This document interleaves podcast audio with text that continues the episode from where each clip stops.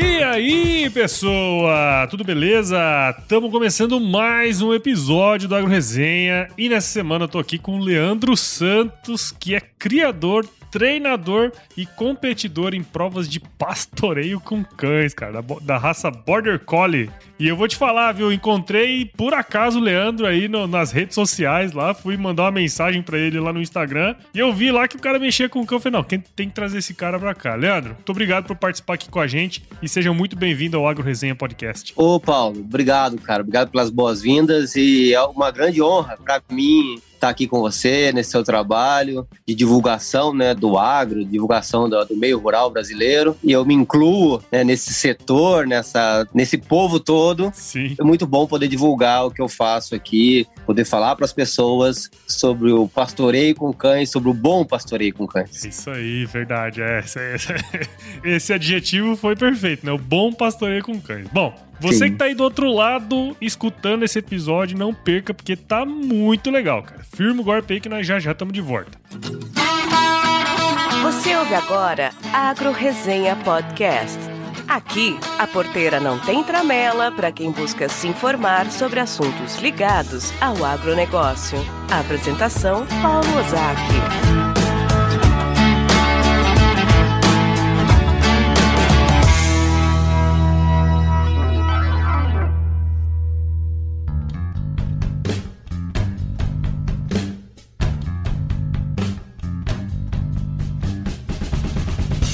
Bom, tô aqui de volta com o Leandro. E bom, Leandro, pra gente começar essa resenha aqui, né? Um, é um episódio bastante inusitado. Acho que eu nunca trouxe, acho não, tenho certeza, eu nunca trouxe alguém que, que trabalhasse com pastoreio com cães, cara. Então, conta um pouquinho da sua história aí pra gente, ô Leandro. Eu sou de cidade pequena, eu moro numa cidade chamada Monteiro Lobato, hum, interior do estado de São Paulo. Tem 5 mil habitantes. Você sabe, viu, ô Leandro, que meus pais meu pai e minha mãe gostam de sair viajando de carro, né? Estão aposentados, ah, vou pegar o carro e vou sair viajando. É. E aí eles foram uma vez para São Paulo e falaram assim, cara, nós somos lá em Monteiro Lobato. Olha só. e eles contaram para mim que foram pra Monteiro Lobato. Eu vi lá que você é de Monteiro Lobato, eu falei, cara, preciso contar isso pra ele durante o episódio, que eu acho que ele vai achar legal. É.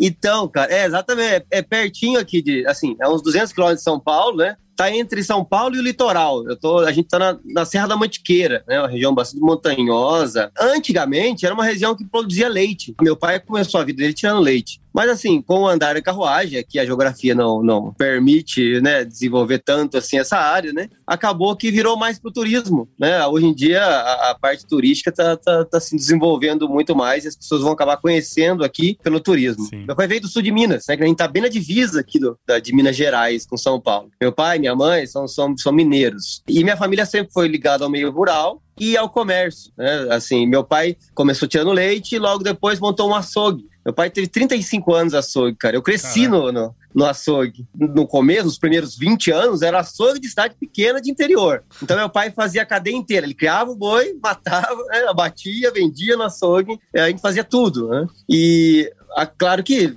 com o tempo, depois a gente mudar esse sistema, acabamos é, nos últimos tempos comprando de, de frigorífico e tal. É, mas aí de, depois a gente fechou, fechou o açougue e hoje eu tenho uma loja agropecuária. Trabalho ah, com ração e tal. E, em função de, como eu falei, da, dessa parte turística aqui da minha região, é, querendo ou não, tenho pendido mais para a pet, a área de cachorro, a área de pequenos animais. É, mas ainda tem aqui pequenos chacreiros, né, sitiantes, ainda a gente fornece esse tipo de, de produtos para as pessoas. Legal. Então eu divido o meu tempo entre é, os cães de pastoreio e o comércio, que é de cachorro também, né? Tudo, é, tudo é cachorro. E Legal. eu transito então nesse meio do cachorro ligado ao campo e do cachorro um pouco mais ligado à cidade. E percebo as distorções dos dois dois, as duas esferas aí. Eu, eu me formei em administração por conta do comércio e tal, acabei me formando em administração mas nunca, nunca deixei assim a, a, essa parte comportamental dos animais, né? Como falei, a gente nasceu criador desde sempre, cara, e não, não, não sai disso. Você falou uma coisa interessante aí, né? Você falou assim, ah, o relevo não permite muito você criar animal grande e tal, né? Lembro que tinha uma brincadeira que a gente falava que em Minas Gerais você não podia criar vaca na montanha porque ela não podia berrar.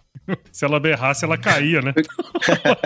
então, cara, sabe que aonde eu vou, é, ou, ou melhor, quando, eu, ou quando as pessoas vêm para cá, o pessoal do cachorro, ou o pessoal, ah, enfim, qualquer pessoa, ah, e gente de região mais propícia, né, com relevo bem mais, mais, mais plano, mas como que vocês cria bicho aqui, cara? Não é perigoso? Como é que faz isso aqui e tal? E, e até hoje, né? Tem, é, que é, é meio cultural. Eu nem sei quem trouxe essa cultura para nossa pra essa região aqui, né? Porque o pessoal é heróico, né? Ainda cria vaca de leite, ainda tira leite, ainda engorda boi. Meu pai engordava boi, nossa, em pirambeira mesmo. Uh, o gado não tem como descer em linha reta de jeito nenhum, assim. E é engraçado que, tipo, você vê em qualquer lugar do mundo, né? Região plana você cria animais grandes e região montanhosa animais pequenos, né? Ovelhas, por exemplo. E, e tem muito pouco ovelha aqui nessa região. É. Ainda tá. A ovinocultura aqui tá devagarzinho. E, mas como eu falei, ó, o turismo anda de vento em pouco. Sim, sim. Não, sem dúvida. Essa região é muito bonita, né, cara, para você visitar. Sim. Tem, tem muitas pousadas, né? Essa região é bem, bem legal, assim. Eu, eu sei porque meus pais falaram isso para mim, cara. Eu nunca, eu nunca mesmo, ah, eu mesmo nunca fui aí. Mas que bacana, cara. É, é muito interessante essa história, né? Porque acaba que você, sua família, na verdade, a vida inteira, né, foi ligada ao agronegócio de alguma maneira, né? Quer dizer, Sim. produzindo como produtores mesmo, né? E até o, a cadeia ali, o, o, elo final junto ao consumidor, né, cara? É, recentemente, é. Em, em agosto do ano passado, eu fui visitar o bisavô da minha, da minha esposa. Ele foi um açougueiro muito famoso ali na região de Andradina, sabe? Puta, hum. tem foto dele lá na cidade. O cara é. Porque o açougueiro da cidade é um cara que é bastante conhecido. É uma né? personalidade. É uma personalidade, é. cara. E ele contando histórias muito loucas, assim, de tipo, eles indo buscar gado no Mato Grosso do Sul pra trazer, pra matar. Isso na década de 20, 30, cara. Olha que doideira. E você sabe que a, a, foi, foi, era engraçado, assim, como aqui era, era, próximo de São Paulo, e meu pai sempre foi muito criterioso em relação a, ao gado que abatia e tal, sempre foi muito... E tinha fama de só, só servir gado bom. Então a gente tinha cliente de São Paulo, que Olha. na passagem aqui, porque aqui é caminho de Campo Jordão, Sim. que vinha e comprava, assim, assim, vá 10, 20, 30 quilos de carne, tudo separadinho, para levar para São Paulo. Porque a, a, carne era fresca, né? Não, não, era, né? Não vinha de lugar nenhum, era daqui mesmo. E, e, e assim, e tinha fama do meu pai, né? Que era dessa coisa da, da, qualidade dele. Quando nós tivemos que parar isso aí, que aliás virou crime, não, podia, é, não tinha, né? Questões sanitárias, obviamente, não podia fazer mais isso. Nós tivemos que comprar de frigorífico aqui do, do estado vizinha. E aí a gente perdeu, meu pai perdeu esse diferencial, cara. E aí Olha. perdemos toda a clientela de São Paulo que nós tínhamos, porque assim, a, primeira, a mesma carne que ele comprava aqui, ele comprava em São Paulo também, né? Sim. Então, olha, uh, tipo, perdeu o aspecto artesanal do, do nosso negócio. Nossa. E aí, bem, e aí foi só uma questão de tempo até a gente ser engolido pela, né, pelos mercadinhos, pelos supermercados, etc e tal. Mas era essa coisa do, do açougueiro de cidade pequena, é como você falou, tem, era emblemático. É, cara, é uma personalidade. É muito interessante isso aí, cara. Toda cidade pequena que você vai, você conhece o padre, o borracheiro e o açougueiro, né? é, meio por aí, é meio por aí. Mas, cara, vamos, vamos entrar aqui no assunto especificamente, né, do pastoreio, cara. Eu achei muito interessante. Hum. A gente conversou, né, previamente e tal. Você me, me explicou um pouco, né, desse, desse universo que eu, sinceramente, era um universo assim que eu, eu sabia que existia, mas desconheço, né? Sou um completo ignorante nesse negócio. Eu imagino que muita gente que vai estar tá escutando a gente aqui agora também, vamos dizer assim, não é, não são pessoas Sim. especializadas, não vão entender muito bem disso, né? Eu acho que seria legal então se pudesse conceituar pra gente o que, que é o pastoreio com cães, ô Leandro? Primeira coisa, cara, é assim, quando envolve cachorro, geralmente a pessoa pensa em adestramento, né? Em cães adestrados, ou, ou essa obediência, uma coisa assim. E o pastoreio tá muito longe disso, cara. Muito longe. Uhum. Na verdade, o pastoreio tem muito mais a ver com rebanho do que com cachorro. Por isso a gente chama de pastoreio com cães, né? O cão é um coadjuvante na história, não é o, o o principal. O ator principal. E pastoreio é condução, direcionamento e movimentação de rebanho. Uhum. E quando a gente fala pastoreio com cães, na verdade é envolvendo o cachorro nesse processo de movimentação, de direcionamento e de, de condução de rebanho. É, tem muito mais a ver com o sistema, cara. É um triângulo: homem, rebanho, cão. É fazer esse sistema funcionar da melhor forma possível. E é possível isso funcionar muito bem, porque você acaba usando elementos da natureza dos animais. Né? O elemento do rebanho, que é o rebanho, eles são predados, né? São presas, então a, a, o instinto deles é de autopreservação, ou seja, de se afastar do predador. Sim, e no, né? nesse caso, nós somos tão, tão predador quanto o cachorro, só somos um tipo diferente de predador, mas somos, né? Por isso que o gado, a gente toca o gado, o gado sai, né? Exatamente por causa disso, não é outro motivo. E o cachorro também exerce essa, essa força sobre o gado ou as ovelhas, né? Tanto faz. Então a relação do rebanho, tanto com o homem quanto com o cachorro, é uma relação predatória. Né? E a relação do cachorro com a gente é uma relação social. Então, assim, a relação que o cachorro tem com o gado ou com a ovelha é uma relação de, de caça, de, de predatória. Ou seja, ele, ele é um predador e a ovelha é uma presa e a ovelha quer evitar a presença do predador. E a relação que o cachorro tem comigo é uma relação social, como se fosse uma relação de matilha, uma relação de grupo. É diferente. Então, o pastoreio, de forma instintiva, se a gente for pensar a fundo, e eu gosto que as pessoas pensem assim, para tirar todos os rótulos que tem na cabeça, né? Ele é como se fosse dois predadores caçando uma, um grupo de presas. Só que essa caça, diferente da natureza, que a caça sempre termina em morte, essa nossa caça não vai acabar nisso. Vai acabar é, dando uma opção de fuga, que seria o direcionamento do, do rebanho. Que pode ser a rota do mangueiro, a rota do outro piquete, enfim, todo o, o manejo diário que a gente precisa. Instintivamente é isso. É, são as presas evitando a presença dos predadores, eu e o cachorro, para pegar uma rota de fuga que traga conforto, né? Que é o, o grande, o alívio é a, a, o grande prêmio, né? De uma presa, do rebanho, é sentir seguro. Então é usar isso, cara. O, o pastoreio é uma é um elo de comunicação. Né? É um elo de comunicação entre homem e cão, cão e rebanho. É, é entender como todos esses elementos trabalham juntos para fluir, para acontecer. Nada tem a ver com, com o cachorro me obedecer ou com o cachorro subjugar o rebanho, ou enfim, é, é, é, uma coisa natural e, se bem utilizada, pode gerar muito benefício. Cara, que legal saber. É, porque você, você falou uma coisa muito interessante, né? No sentido assim, bom, não, é, a gente não vai adestrar o cão, né? A gente vai inserir o cão dentro de um sistema ali. Eu acho que essa visão de sistema é muito interessante, né? É tudo aquilo que você tem que estar tá prestando atenção em tudo para fazer com que o objetivo que você quer seja alcançado da melhor maneira possível, né? E o cão tá ali no meio desse Exatamente. processo, né? É. Puxa, tem muito mais a ver com comunicação, cara, com Isso. comunicação interespécies, do que com, sabe, com essa coisa de autoridade mesmo. Isso, é. E tanto Isso. essa comunicação homem e cachorro, um canídeo e o humano, quanto essa comunicação canídeo bovino, canídeo ovino. E como você falou, os detalhes desse processo é que fazem a diferença. Porque os animais, na verdade, são muito sutis, né? Eles dão. A comunicação deles é uma comunicação propriamente de expressão corporal. Você vê, por exemplo, as presas, né? As ovelhas, por exemplo, a importância da, da da movimentação das orelhas, no gato também funciona assim. É, elas sempre, sempre, quase sempre, não, sempre dizem para onde o foco do, do rebanho tá. Então, uhum. é, o cachorro percebe isso com muita facilidade. E quando eu digo cachorro, eu tô falando do Border Collie. Né? Porque o Border Sim. Collie ele foi desenvolvido é, a, a, a partir de uma cultura de, de zelo pelo rebanho. Né? É, a região que foi desenvolvida lá da, da Inglaterra, né, Escócia com a Inglaterra, o, os caras tinham muito pouca mão de obra, terreno muito acidentado, é parecido com o daqui, e aí eles precisavam de, de meios para manejar o rebanho. E quando ele, eles incluem esse cachorro, ou um tipo de cachorro que foi aos poucos se tornando o que nós conhecemos hoje como Border Collie, a, a intenção é que o cachorro pudesse respeitar o rebanho e não ajudar, né? E, e, e, causar benefício e não malefícios ao rebanho, né? Então, assim, essa uhum. cultura de, de, de bem-estar animal, de preservação do rebanho, é uma coisa muito, muito coerente ao Border Collie. Esse dia eu estava lendo um, um um livro de um americano chamado Martin Black. E ele fala sobre stock, stockmanship, né? Sobre lidar com o rebanho, né?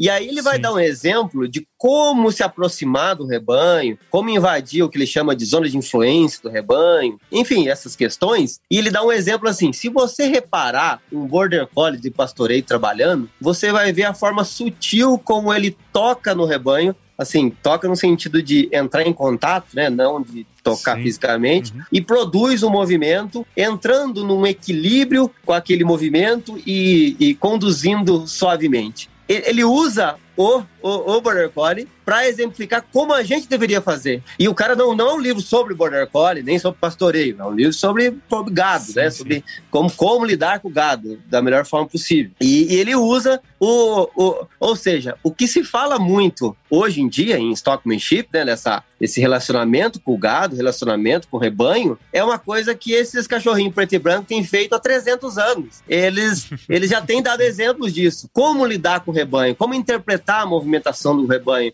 como interpretar essa coisa de invadir o espaço do rebanho de forma cautelosa a produzir um movimento cadenciado, suave e não gerar pânico no rebanho, né? E, e, é interessante, você me fala assim, vez ou outra. Teve uma vez que eu conversei com uma menina aqui, eu vou até esquecer o nome dela, ó. Que ela tem um método nada nas mãos, né? Que ela trabalha com. Já ouvi com, falar. Com o gado, né? Adriana Zarte. Episódio 127, nada nas mãos, né? Esse método que ela estudou, né? Bastante, acho que até com é, mais ou menos nessa, nessa toada aí que você comentou, né? Com essas pessoas aí.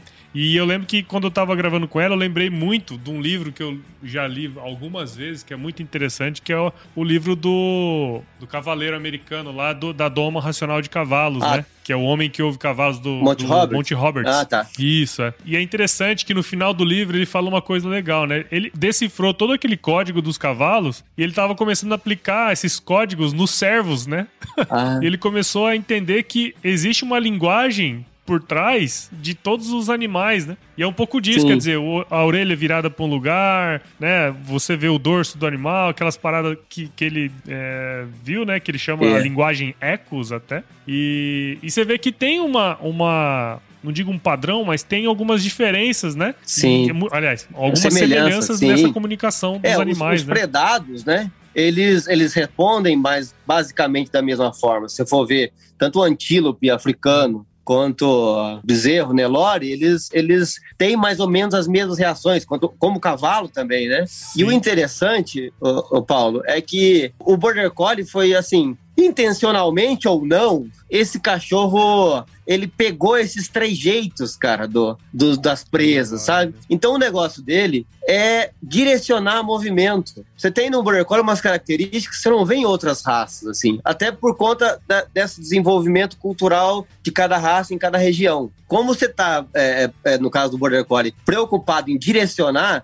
você vê os, os cães sempre pensando nas cabeças da, do, do, da, do rebanho, sempre pensando na frente, porque, obviamente, o focinho, as orelhas indicam para onde o rebanho vai, né? O rebanho não anda de, de marcha ré e não foge de marcha ré. Então, você, você vê os, os, os cães sempre dando essa intenção de virar cabeças, né? E é a grande, essa é a grande sacada que acabaram desenvolvendo com essa, essa capacidade de poder saber que o que movimenta o rebanho é a reis lá da frente, não aqui de trás. Né? Não é pressionando essa daqui, é orientando aquela lá da frente. E, e assim, é, é, incrível como eles têm ferramentas que a gente não tem. Né? Durante algum tempo, quando eu, quando eu fui, quando eu tava começando a treinar cães, já fazem quase 20 anos já. E no comecinho eu queria que o cachorro trabalhasse do jeito que eu achava que deveria trabalhar. E aos poucos eu percebi que eles tinham umas, umas sacadas que eu não tinha, porque eles têm uma sensibilidade, enquanto a gente tem. A, gente tem outras faculdades, né? A gente tem, enfim, somos Sim. diferentes. Mas eles têm uma. A, a, própria visão, a própria sensibilidade a movimento deles é muito mais aguçada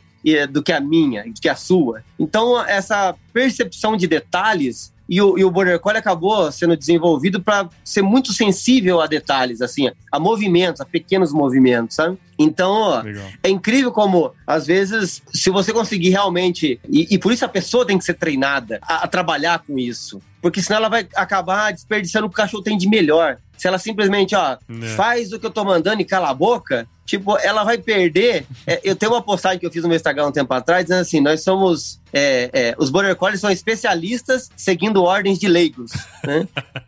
Porque a gente tem que usar o potencial que, que eles têm, cara que é incrível, que é incrível. Às vezes, é, é, eu, na condução de rebanhos, aí você olha uma situação e fala assim, olha, aquela ovelha ou aquele gado veio, veio retinho, né? Não entortou, não correu nem para lá nem para cá, mas só que a gente esquece que as presas, elas não agem, né? Elas só reagem. Elas não têm uma ação, elas só reagem ao estímulo externo. Então, se está vindo daquele jeito, daquela forma, é porque a ação que está sendo é, oferecida para ele é uma ação que resulta nisso, que resulta em calma, que resulta em segurança e, e etc e tal. E é isso o Legal. que hoje eu tento desenvolver em relação a esse conjunto, porque não existe, cara, não existe cachorro treinado. Existe conjunto treinado. Existe homem e cão trabalhando em equipe de forma coordenada, né? de forma sintonizada. Se a pessoa não tiver formação, não adianta o cachorro ser mestre, porque vai é aquela história. Ele vai dar um palpite errado pro cachorro, o cachorro vai,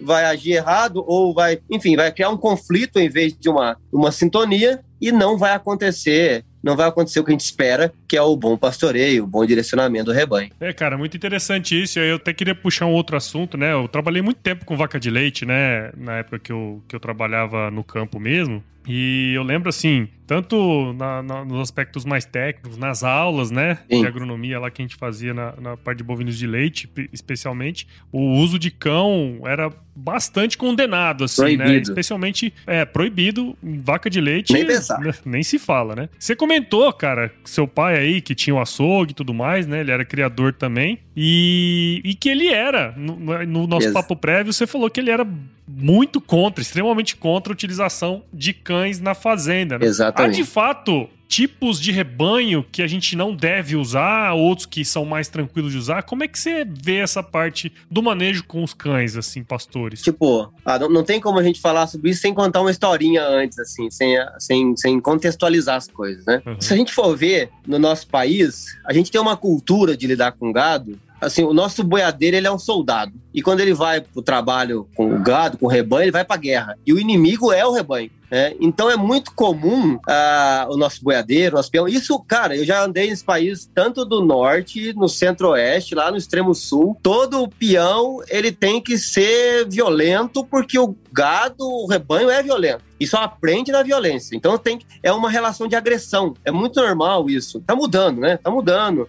Tem essa, dessa menina aí, tem várias hoje. Aquela Temple Grandis lá dos Estados Unidos, uma, uma mulher que bate nessa tecla. E tem muitos, né? Tem esse Martin Black, etc e tal. No Brasil tem gente boa mexendo com isso. E está se investindo nessa formação. Mas culturalmente, o nosso, a nossa lida com o rebanho é uma lida agressiva. É, com cavalo também, né? É, a, a maioria das domas é, é, bem violenta, né? Tá mudando também, mas, mas ainda tá muito, ainda tem mais do que deveria ter. E quando você tem esse, esse aspecto de relação é, conflituosa com o rebanho, quando você inclui o cachorro, o sujeito espera que o cachorro age assim como ele age. Então, o seu boi só aprende é, com a violência, eu espero que o meu cachorro seja violento. Então, todos, todas as vezes que se incluiu algum cachorro no manejo aqui no Brasil, se incluiu nesse aspecto, esperando o quê? Que o cachorro mordesse, que o cachorro agredisse o rebanho, porque assim o rebanho ia se submeter. Né? Nunca, é, nesse, nesse, nesse contexto, não, não se analisava o, o, que o rebanho não é teimoso, ele é medroso, né? Ele tá com medo. Se ele não tá entrando, não é porque ele não tá, né? Você deve ter escutado já. Não é porque ele não, que ele é teimoso. E aí, né, nessa leitura de que se ele tá com medo, opa, vamos acalmar ele. Agora, se ele é teimoso, vamos bater.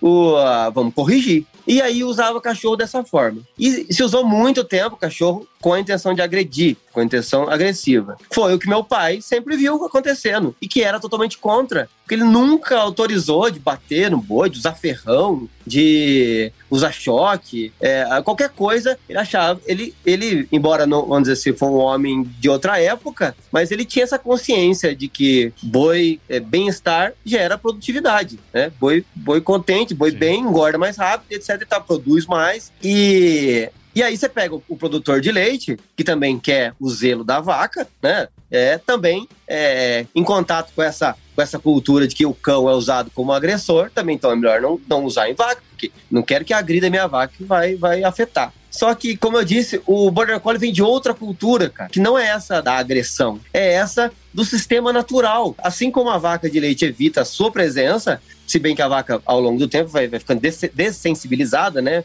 Ela, ela aceita mais a presença de pessoas, mas também funciona exatamente igual o cão. O problema não está no cachorro, tá? É, é, o problema está no, no contexto que o cachorro é usado. Se você usar o cachorro no contexto certo, no contexto de respeito ao, ao rebanho, qualquer rebanho vai ser beneficiado com bom pastoreio. Tem um exemplo, lá no Rio Grande do Sul, eu conheço um pessoal que trabalha com ovelha lacone, que produz leite. Sim. E, enfim, produção de leite, e são ovelhas que, em tese, são mais sensíveis do que o gado de leite. E ele usa Border Collie para movimentar esse rebanho. E não tem nenhuma perda de produtividade, nada disso. Porque o, o cachorro é como falei de novo, né? É, tá, é, é uma base nessa tecla. Ele é incluído num conceito, incluído num sistema e funciona de acordo com esse sistema. Aqui em casa, por exemplo, no meu treinamento, o, o Paulo, eu digo o seguinte: o pessoal fala, ah, mas o cachorro tem que morder, não tem que morder. Eu falo o seguinte: todos os meus cães têm autorização para morder, mas nenhum deles tem autorização para agredir.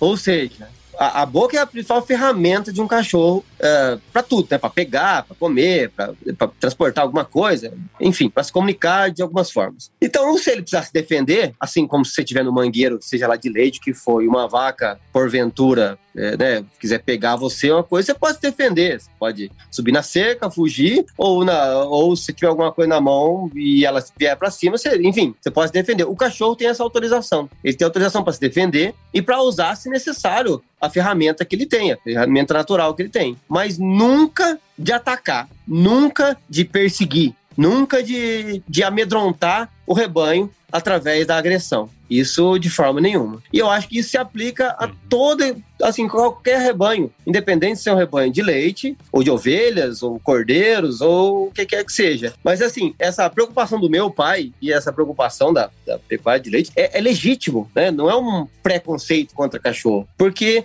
durante muito tempo, todo mundo só teve contato com esse aspecto do cachorro, com o cachorro como fonte de uhum. agressão ao rebanho. Sim. Nunca ninguém pensou em outro aspecto que pudesse é, né, que pudesse que pudesse gerar benefício e não e não malefício. Ah, e mais meu pai, ó, pai faleceu faz um ano já que ele faleceu. E nos últimos tempos a gente trabalhava o cachorro o gado dele com o cachorro e ele pedia para levar e tal. Não, leva o cachorro seu lá para ajudar a gente, porque ele sabia que não ia, não ia ter correria, não ia ter gritaria, não ia ter nada disso. E, inclusive, eu falo uma coisa, ô Paulo, assim, já eu vou emendando uma coisa na outra, você desculpa. Às vezes eu falo assim, é para mim, ah, eu preciso de um cachorro para resolver o problema aqui do meu gado. E eu digo para a pessoa, mas o cachorro não vai resolver o problema do seu gado. Quem vai resolver o problema do seu gado é você. Se você fizer direito, o cachorro vai ajudar. Ele é um membro de apoio ele tá lá para ajudar. O problema não é do cachorro, o problema é seu. O seu rebanho é problema seu. O seu cachorro vai ajudar o seu serviço, mas ele não é o, ele não é o protagonista. O protagonista é você.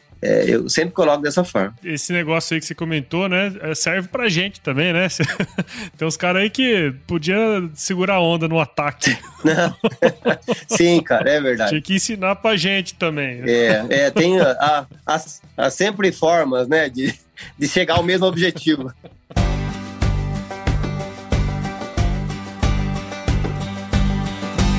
E aí, tá curtindo o bate-papo, cara? Espero que sim. Mas eu tô passando aqui para te dar um recadinho. Ó. A missão da Stoller é transformar conhecimento em inovação para a agricultura, gerando valor a todos os envolvidos. Por mais de 50 anos, ela transforma conhecimento em inovação no esforço de impulsionar as culturas a alcançarem seu máximo potencial genético e atingir altas produtividades. E quando se trata de conhecimento, você pode encontrar tudo sobre fisiologia, nutrição e biologia de plantas no podcast Campo On, produzido pela Stoller. Lá, um time de especialistas aborda assuntos relacionados às principais culturas agrícolas e, como você já sabe, você pode escutar quando, onde e como quiser. Aprimore o seu conhecimento no site da Stoller, o www.stoller.com.br. Lá você vai encontrar vários artigos técnicos e o link para assinar o podcast Campo On no Spotify. Lembre-se de seguir a Stoller no LinkedIn, Instagram, Facebook e YouTube. É só procurar por Stoller Brasil. Isso é inovação, isso é Stoller. Mas, ô Leandro, queria também dar, dar um outro passo aqui. Sair um pouquinho, mas vai ser a mesma coisa, né?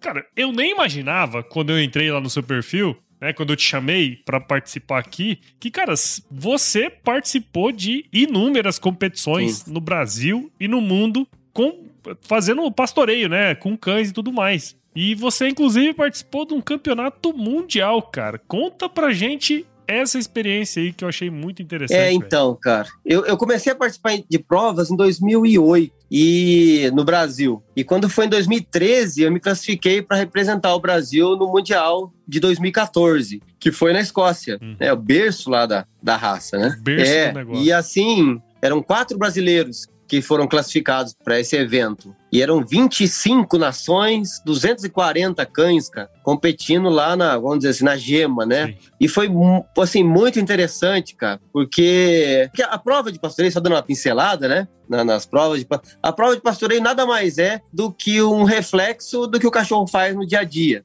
nas propriedades. Inclusive, a primeira vez que eu fui numa prova que foi julgado por um inglês e ele me disse o seguinte, ele para mim não, disse para todos os competidores, só esse aqui não é uma competição de cães. Esta é uma competição de pastores. Ele já estava querendo dizer o que hoje eu sei que o foco não é o cachorro, o foco é o, o, uhum. o, o rebanho, o foco é o bem-estar do, do, do, do, rebanho.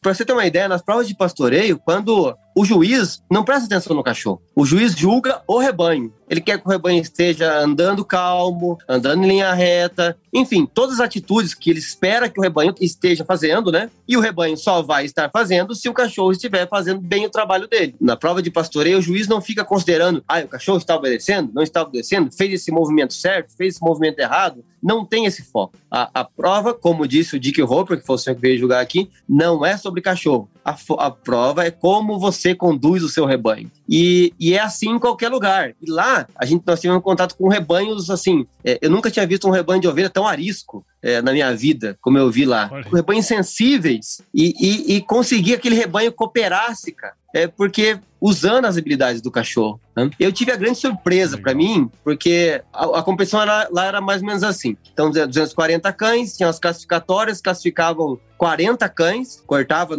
na primeira cortava, cortava 200. E dos 40 entrava 15 na final. E eu me classifiquei entre os 40 e fiquei em 25 entre os 40. Isso assim, Nossa. nós estamos falando do Brasil, que o Border Collie chegou aqui há 20 e poucos anos atrás, conta 300 Sim. anos de tradição, né? É como se a, né, como a Costa Rica fazendo bonito na Copa do Brasil, assim, né? É um negócio bem Todo mundo olhou assim e falou: Nossa, que isso? De onde veio esses meninos aí? Brasil? Quem que esses caras? Mas na, na, selva? Tem ovelha dentro da selva?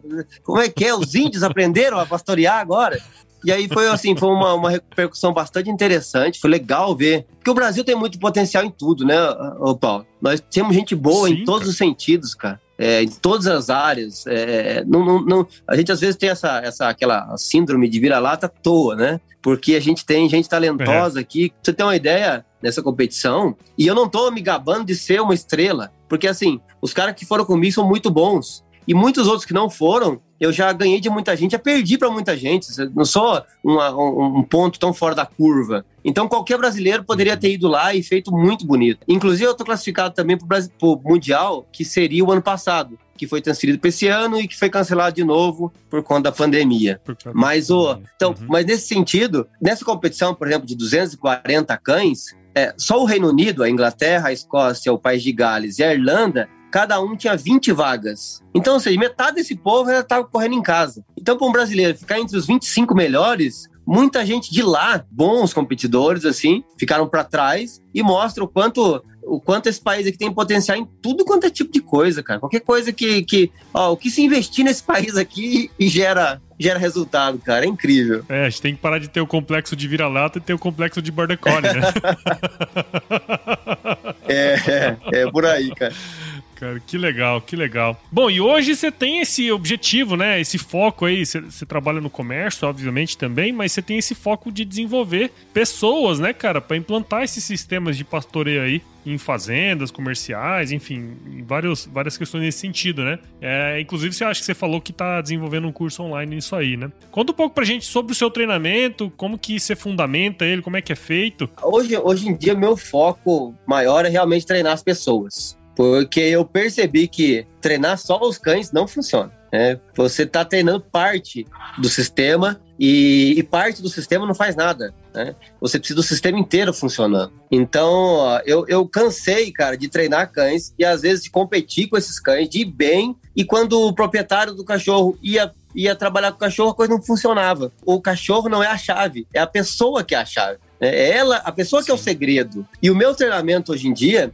ele é baseado em construir uma comunicação com o cachorro. O cachorro sabe aonde eu quero chegar. O, o cachorro sabe para que direção eu quero levar o meu rebanho. Ele não precisa me obedecer cegamente, ele precisa seguir minhas orientações, obviamente. Mas as minhas orientações são orientações de direção. São orientações que dizem para ele, ó, nós vamos levar esse, esse rebanho nessa determinada direção, né? Ou trazer para mim, ou levar para algum lugar, enfim. E uma vez o cachorro é, que entendeu a orientação para onde ele tem que levar, ele tem liberdade para desenvolver o que ele sabe fazer. Ele não precisa fechar os olhos, abaixar a cabeça e obedecer. Não. Só que então, isso exige, cara, uma entrega, tanto por parte da pessoa. É, lógico, o cachorro se entrega de qualquer forma, né? Mas por parte da pessoa. Porque aí falar tanto por parte da pessoa como do cachorro, não existe isso. A, a, a, o cachorro tá entregue. O rebanho. É, eu, eu costumo dizer assim, né? Que ó, o cachorro tá 100% atento. O rebanho tá 100% atento. O único cara que tá distraído é o sujeito, tá pensando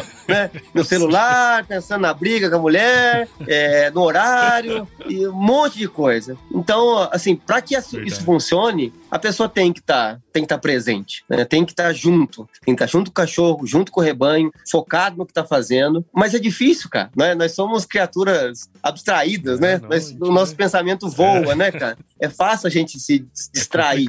É Acho que hoje mais do que nunca, né? E, e as pessoas precisam de treinamento para isso, precisam entender que para o cachorro realizar o serviço bem feito, para o rebanho ser conduzido da forma ideal, ela tem que estar tá junto, ela tem que estar tá ali, ela tem que entender o que está acontecendo, entender o que está se passando na cabeça do cachorro, entender o que está se passando na cabeça do rebanho. E isso exige, cara. Assim, esse é o meu treinamento hoje. É criar esse vínculo desse sistema para funcionar. E as pessoas precisam descobrir o que está em jogo, o que acontece nesse elo, nesse tripé homem, rebanho, cão, para conseguir fazer isso funcionar. E depois de você mergulhar nisso, mergulhar nesse entendimento, de entender, você vai ver que é muito mais simples do que você esperava. Tá? Só não é muito baseado em questões humanas, né? Porque nós, por exemplo, estamos muito acostumados a falar, né, emitir sons, e os animais, ao contrário, são muito silenciosos. Eles vivem no mundo mudo. Então a gente vai perceber o é. quanto a nossa expressão corporal influencia eles. Ou seja, é esse tipo de treinamento que eu quero passar para as pessoas, é, que eu passo para as pessoas. Eu, eu dou curso, já dei curso no país inteiro,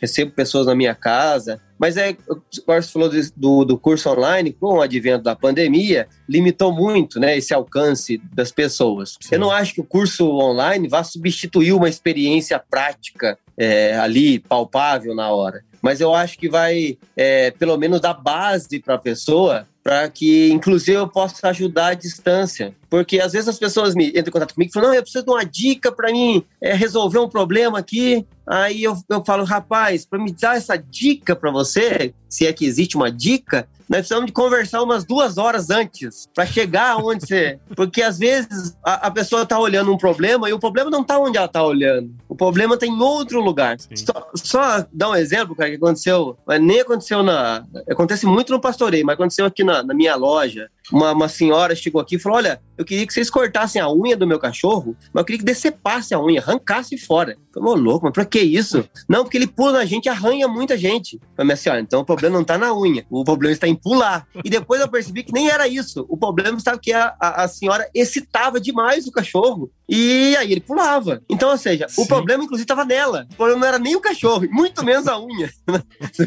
muito então, no pastoreio isso acontece muito, cara. Às vezes a pessoa fala, acha isso. Ah, mas por que, que aquele gado não quer entrar ali? E às vezes o gado tá assustado, às vezes é uma lona, enfim, ou às vezes é ele, a pessoa que tá mal posicionada. Ah, por que, que o meu cachorro não quer parar naquele lugar que eu espero que ele pare? Pô, isso já aconteceu inúmeras vezes. Em provas de pastoreio isso acontece muito, cara. Que é o, o cachorro tá dominando o rebanho, tá tudo certinho. Aí o cara insiste em dar um comando ou o cachorro parar ou para sair do lugar. E eu, assim que o cachorro obedece, o rebanho espalha. Né? Rebanho espalha. É, porque o cara não vê onde está o problema. E às vezes o cachorro vê. A questão é essa: conseguir olhar e enxergar de verdade, né? olhar a, a, natureza, olhar, é, como, como, a gente falou do, do, da questão do gado de leite, ou mesmo do meu pai. O problema não tá no cachorro, né? Ah, usar cachorro é errado. Não, então, não é que usar cachorro é errado. Usar cachorro errado é errado. É errado. Poxa, cara, é isso que eu queria passar para as pessoas. Espero que quem esteja me ouvindo acabe pensando um pouco a respeito. Sim, cara, não, bacana. Eu, eu adorei esse bate-papo, cara. Acho que assim, eu, como eu te falei, eu sou um completo ignorante nessas questões, assim. E. Mas gosto muito de entender um pouco mais, cara. Então eu tenho certeza que quem escutou a gente aqui, sem dúvidas, tirou muitas, muitos ensinamentos aí, né? Quer dizer, eu acho que o principal aí que eu posso dizer, pelo menos para mim aqui, é essa questão que às vezes a gente tá com foco numa coisa, né? Sim. E, e na verdade eu acho que o, o erro ou qualquer coisa que seja, é, às vezes a gente tem que dar uns dois ou três, até dez passos antes para ver se, se, a origem desse negócio, é. né, cara? É, é um exercício. Eu, eu, o que você falou uma coisa também é o seguinte: é um exercício de estar presente, né? Então, mas você vê exatamente. O pastoreio não é focado, o pastoreio é amplo, né? Ele não é. Ele uhum. é exatamente isso: é dar um passo e olhar o, o panorama todo e ver todas as forças é. incluídas, né? Tudo que está agindo. Não existe nada externo. É, tudo tá. A, a, a, posição do cão, a minha posição, a posição da cerca, as rotas de fuga, a querência do rebanho, tudo isso tá agindo, é, né? Tá agindo de alguma forma no processo. Sim. E aí conseguir enxergar as coisas de forma ampla, né? De forma sistêmica, de forma. É, é, é um desafio, cara. É, é um desafio. E aí descobrir. E às vezes Legal. aí descobre que o problema somos nós, né? Aí. aí... Normalmente é assim, tudo, né? A gente descobre que nós somos o problema. Uma vez, aconteceu uma vez, um cara mandou um cachorro pra mim, elencou lá 10 defeitos do cachorro. E aí, depois de fazer uma análise, eu respondi, ó, oh, cara, tem uma boa e uma má notícia. Falei, qual, fala má primeiro. Fala, a má notícia é que o problema não é o cachorro, o problema é você. Aí foi, putz, então, e a boa notícia é que o problema é você. Né? Então, tipo, dá pra você mudar. que pelo menos você pode agir a respeito. É, né? não, tá, não tá externo, né? Aí, como você falou, às vezes o problema tá só aqui, né?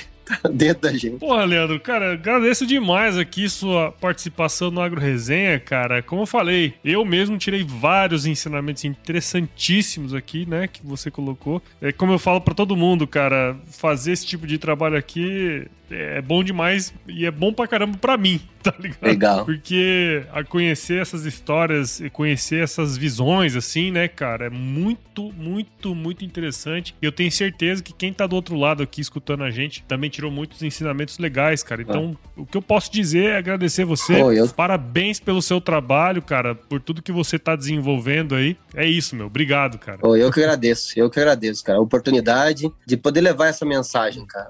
Sabe, essa uma, uma boa mensagem aí, de poder de alguma forma contribuir com as pessoas, é, contribuir para as pessoas entenderem melhor as coisas. E como você falou, isso tem aplicação em qualquer área da vida, é, sabe? Eu tenho, eu tenho, eu, recebo esse tipo de feedback assim de na, na, das pessoas que às vezes os conceitos aplicados no pastoreio dá para ser usado em várias outras, outras áreas, né? Como, como vivência mesmo. Bem, espero ter ajudado, cara. Espero ter ajudado. Não, com certeza, cara. E, e uma coisa que você falou, né? Que eu até comentei agora há pouco. Pô, você tem que estar tá presente, né? Às vezes a gente tá com a família e não tá presente. Puts, cara, é. uma coisa, né, cara? É. é justamente isso, né? Quer dizer, por que não olhar o negócio sob um espectro mais, mais amplo e de fato entender as forças, né, que estão regendo o ambiente ali, né, cara. É, isso vale para cães pastores num rebanho, manejando um rebanho de leite ou num rebanho de ovinos, como serve para a família também, né, cara? Então é, é importantíssimo a gente poder estar tá presente sempre, né, cara? Os animais eles dão essa lição, né, cara? Porque eles nunca estão em outro lugar. Eles sempre estão onde estão, né? Eu digo, se o cachorro tá no canil, ele tá no canil. Se o cachorro tá, tá trabalhando com você, ele tá trabalhando com você. Se o seu cachorro tá brincando no gramado, ele tá brincando no gramado. E. 100%, é, né? É, sabe que esse tempo atrás eu tava fazendo um livro, cara, do monge beneditino. E ele tava eh, citando, inclusive, um, um monge budista. Um discípulo chegou pro, pro monge e perguntou assim: Mestre, quais os benefícios da vida espiritual? Aí o, o mestre respondeu para ele assim: quando eu estou sentado, eu estou sentado. Quando eu estou de pé, eu estou de pé. Quando eu estou andando, eu estou andando. Aí o discípulo falou assim: mas isso também faço. Não. Quando você está sentado, você está de pé. Quando você está de pé, você está andando. Quando você está andando, você já está em outro lugar. Que é você vê que coisa, cara. Essa, esse exercício da presença, né? Como você falou, de estar aonde é. você está. E quando foi, coloca família, filhos, né? É, amigos. É Puxa, cara, você tem que estar junto porque não estará junto para sempre. Sim, cara, a gente tem que estar sempre de olho, né, cara? Assim, é, filho, né? Às vezes passa muito rápido e às vezes a gente tem esse a gente escuta muita gente falando, né, que se arrependeu de não ter passado mais tempo com os filhos e tudo mais. E às vezes não é nem tempo, né? É qualidade, né? É, não, de estar tá presente. Junto, é, né? é. A coisa mais comum do mundo é essa, né, cara? Você tá junto, mas não tá. Hoje com o celular, você consegue tá. pessoas é. reunidas é. e separadas ao mesmo tempo, né? É, a gente já tem essa capacidade mental de se abstrair. E ainda tem entretenimento, né? É, é, não é fácil, cara. E, ô Leandro, fala aí pra gente, cara, como que a galera aqui do Agro Resenha pode acompanhar o seu trabalho? Cara, hoje a minha principal forma de, de, divulgação é o Instagram. Instagram, Facebook, pode, pode procurar leandrosantos.lex ou leandro.lex, uma coisa assim. É, eu acho que é leandrosantos.lex. É Leandro eu vou deixar na descrição aqui do episódio também. Beleza, é. é. Lá pode acompanhar, cara. Legal. Coloca lá o dia a dia dos treinos, alguma coisa que possa acrescentar. E por lá pode, pode entrar em contato, assim, é, o que eu puder que eu puder ajudar, eu tô sempre sempre satisfeito e tô sempre divulgando essa filosofia aí. Bacana, cara. Bom, legal, Leandro. Vamos agora pro último quadro aqui do nosso podcast, que é o nosso quiz. Vamos nessa? Beleza, vamos lá. É muito simples, vou te fazer algumas perguntinhas, aí você responde a primeira coisa que vier à sua cabeça, tá certo? Tá. Vamos lá. Leandro, qual é a sua música antiga predileta, cara? Pô, antiga, Casinha Branca, o autor chama-se Elpide dos Santos. Ela foi imortalizada pelo Sérgio Reis, né? Renata Teixeira também cantou ela, mas ela é Sim. é bem, puxa, ela, ela tem muitos elementos aqui da minha região, assim, é, e, e, e sempre lembra muito a, a questão, ah, a questão do interior, né? Eu adoro. A turma vai estar tá escutando aí agora. Pra nós dois morar.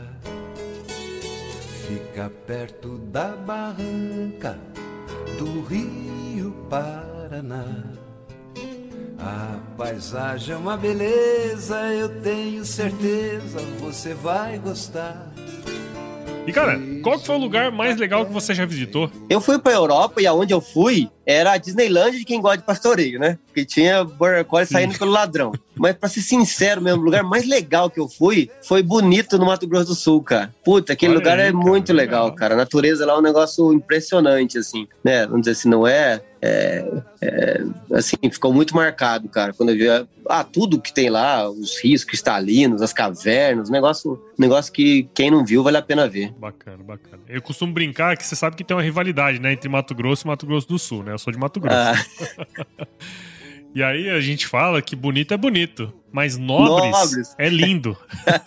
é, eu tenho um amigo que mora em Nobres. é que é um pouquinho mais longe pra mim. É, mas eu vou conhecer também. Mesmo, cara, mas é, mas é, é, é, bem, bem parecido, assim, mas é que Bonito tem uma estrutura bem mais, mais organizada do que Nobres, assim. mas é só ah, uma brincadeirinha tá. pra gente cutucar o Sul Mato Grosso. sim, sim. E na cozinha, ô Leandro, qual que é a sua especialidade? Cara, eu não sou muito especialista na cozinha, mas lá em casa, quando tem que fazer sopa, sou eu, cara. Tô, ainda bem que não é cachorro quente, né?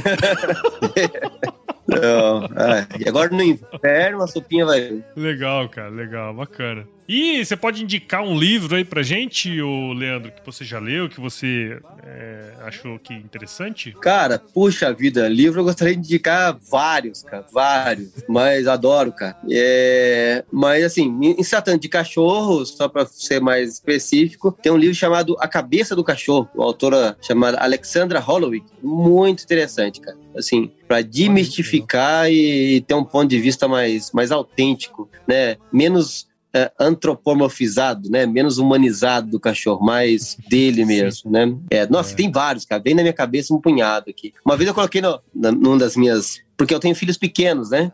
E eu leio para meus filhos uhum. histórias infantis. E vira e mexe, eu acho nas histórias infantis umas coisas que são muito úteis pro treinamento de cachorro, cara. Aí, esse, aí. esse tempo atrás, eu coloquei numa das redes, minhas redes sociais que, assim, quem quiser treinar cachorro de pastoreio tem que ler O Pequeno Príncipe. Aí os caras ficam. Pior que o Pequeno Príncipe é muito bom mesmo. É muito bom, é, é, muito bom, é cara. Muito bom. Tem, tem fundamentos ali de, de, de relação. É, puta, de, de, que, que eu aplico na prática no adestramento mesmo, sabe, cara? Aquela raposa mesmo, ela sabia o que tipo, tava fazendo. É. tipo, o essencial é invisível aos olhos, né? Quer dizer, você não vai enxergar tudo, né? Puta, não, não, tem muita coisa, cara. Ah, o diálogo com, com, com o rei é um negócio fora do comum, cara. É, é, um negócio, é muito bom, é muito bom também. Se alguém não leu, legal, é uma leiturinha legal. infantil, mas é instrutiva, vale a pena. É muito instrutiva, muito instrutiva. E Leandro, se você pudesse encontrar com o seu eu de 17 anos hoje, qual seria o melhor conselho que você se daria, cara? Rapaz, ai, cara, eu diria para primeiro focar mais na, para ele focar mais nas qualidades, cara, e menos nos defeitos, que todo mundo tem qualidades e defeitos e, e tomar as decisões a partir dele, não dos outros, né, cara? Não, não se medir pela, pelo sonho dos outros, assim, acho que ia facilitar muito a vida dele, cara. Se, se ele seguisse esses dois conselhos, viu?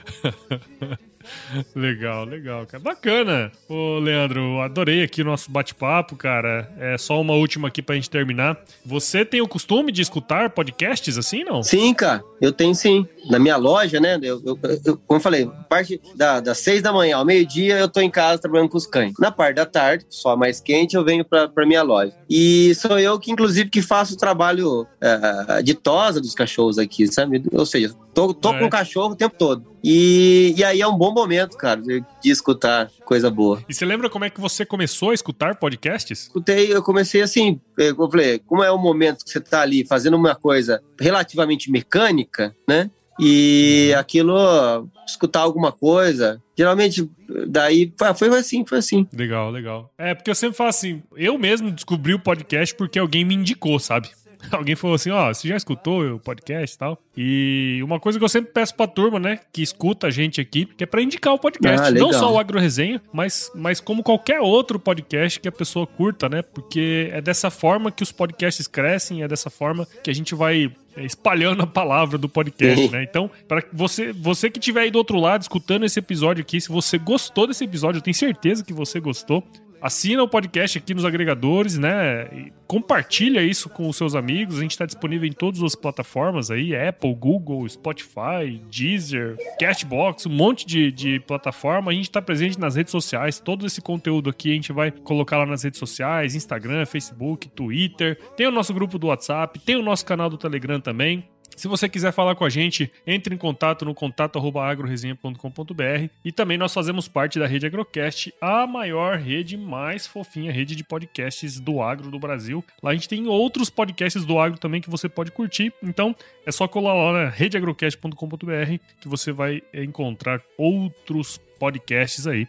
Leandro, cara, que prazer, cara. Que Legal. história fenomenal. Eu adorei é, conhecer você, conhecer a sua história e entender um pouquinho mais desse universo dos cães pastores, né? Cara, é, é, é, fascinante, né? Tudo isso aí, né, cara? Então, parabéns aí de novo, bicho, pelo obrigado. trabalho, cara. Pô, obrigado, obrigado. Fico, eu fico lisonjeado dessas palavras. É isso aí, bom demais. E viu, Leandro, a hora que a turma chegar aí para você e falar assim, ó, cara, eu tenho um problema aqui com o meu cão, aí você vai falar para ele o seguinte, uma frase com muita sabedoria milenar, que é o seguinte: Fulano, se chover não precisa molhar a horta.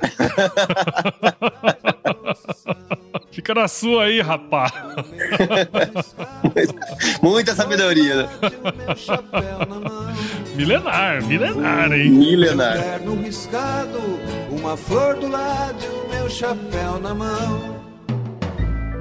Mais um produto com a edição Senhor A.